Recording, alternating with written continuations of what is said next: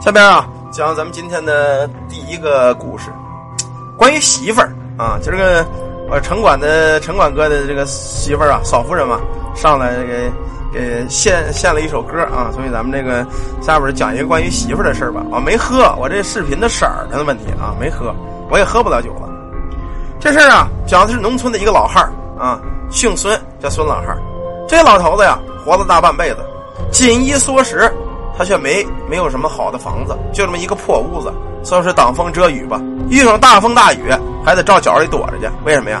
这房子漏。平时呢，是以上山砍柴为业，卖给镇上这个大户人家，赚这么几吊钱，添点柴煤、柴米油盐、酱醋茶。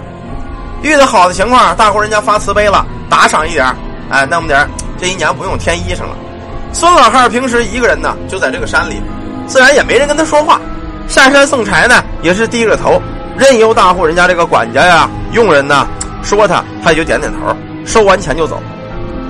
这天，这个孙老汉上后山砍些柴，平时呢轻车熟路，很快就砍好了，收拾完了，半躺在这个草地石壁这儿休息。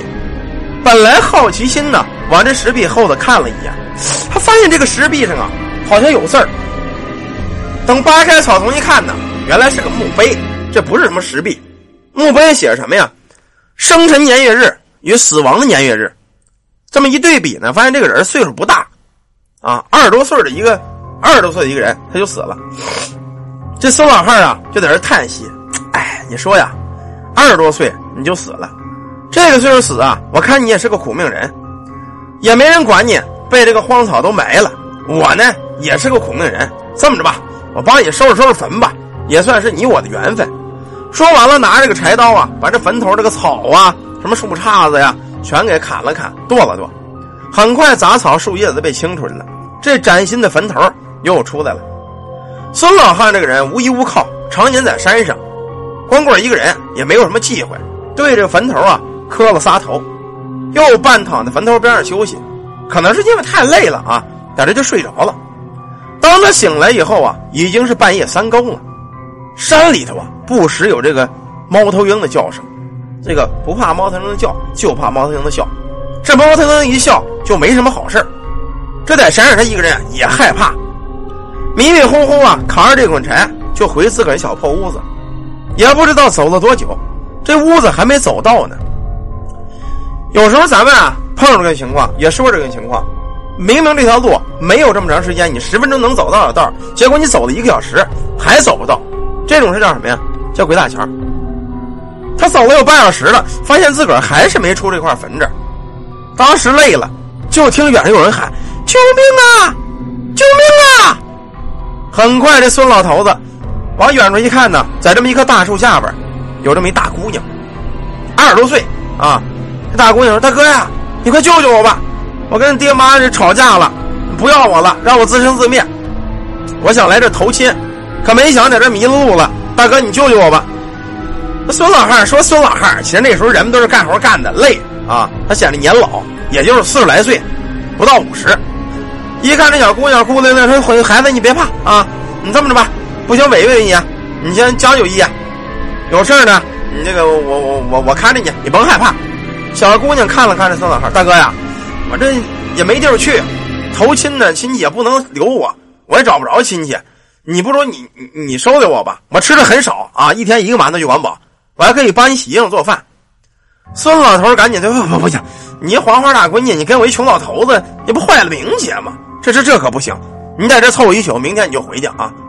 小姑娘下了床，抱着这老汉的胳膊，我就不走啊，你你爱怎么说怎么说，反正我就不走。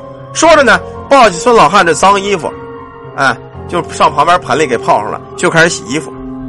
这会儿呢，天色也晚了。孙老汉说：“这么着吧，我这就是一间破屋，你呢在床上睡，我在地下睡。”这会儿小姑娘可没忌讳这个啊，当时呢把衣裳全给脱了。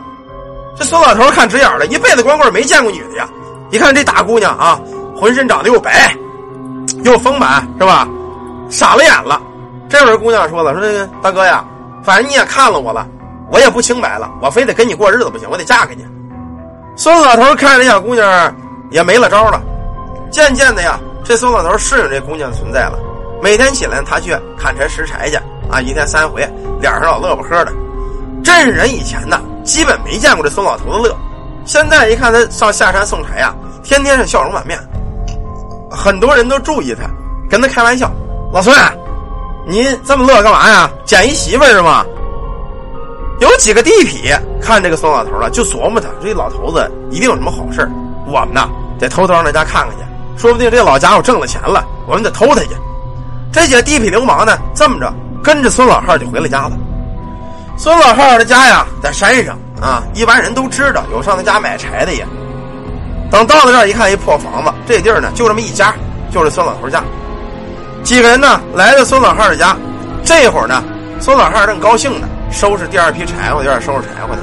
几个人敲门尖儿，从这孙老汉家这个窗户就往里看。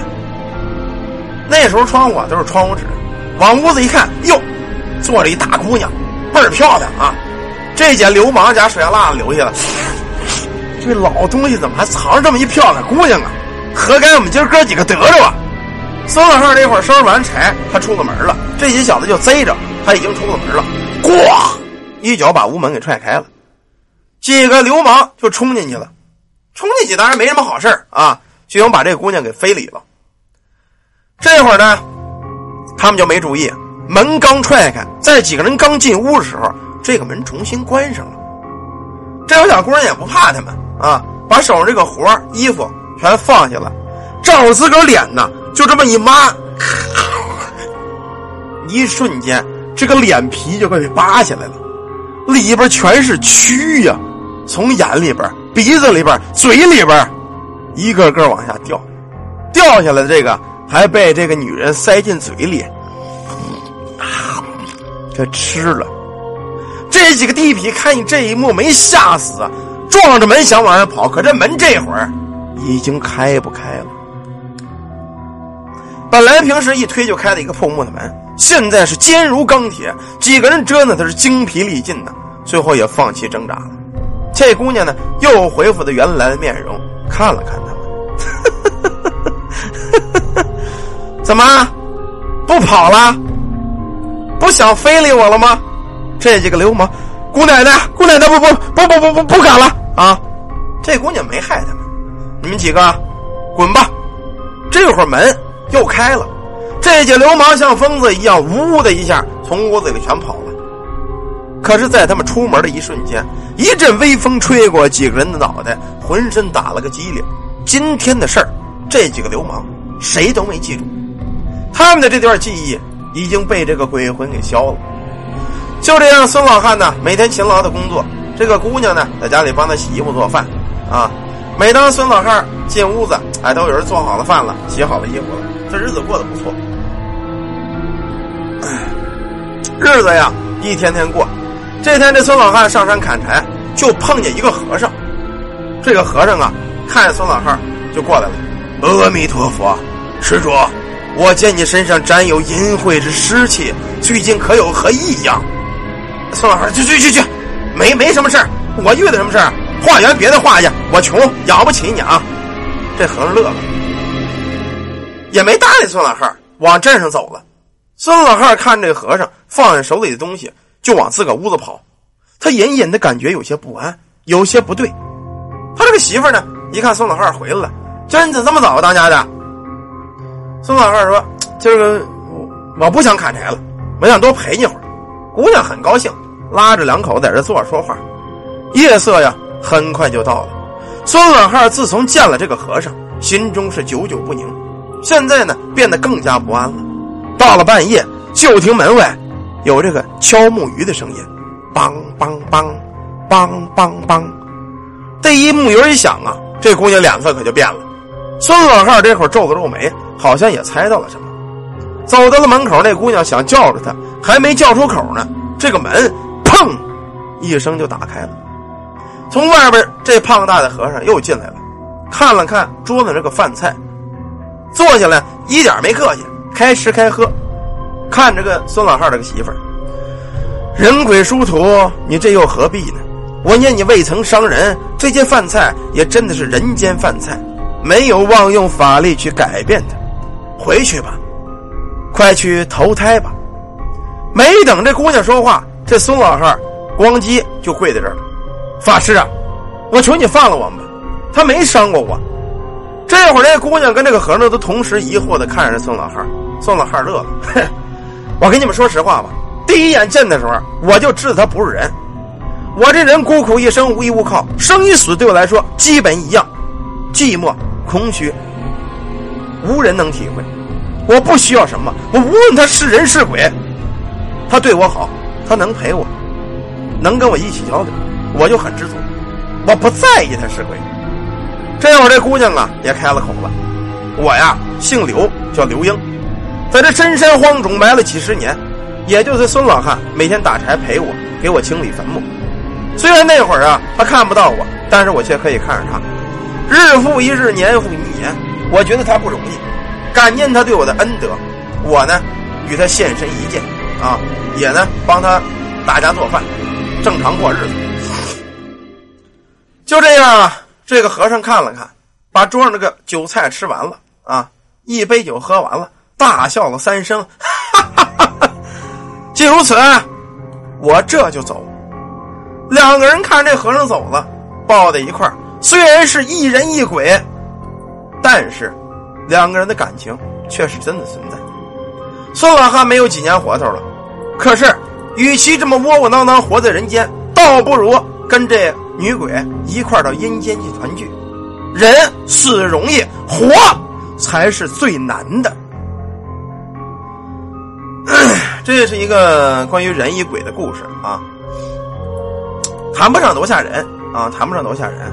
但是说起人活的世间呢，确实不容易啊。无论是人跟鬼也好，还有这个这个人说你我也好，还有咱们身边所有朋友好，咱们活的时间都不容易。都有自个儿的烦心事儿，都有自个儿的不高兴。不过咱们还是尽量放开心胸吧。俗话说：“好死不如赖活着。”能想开点就想开点。好了，一个短小的鬼故事啊，关于人鬼之恋的事儿，咱们就讲到这儿。等一会儿呢，给咱们再讲下一个故事。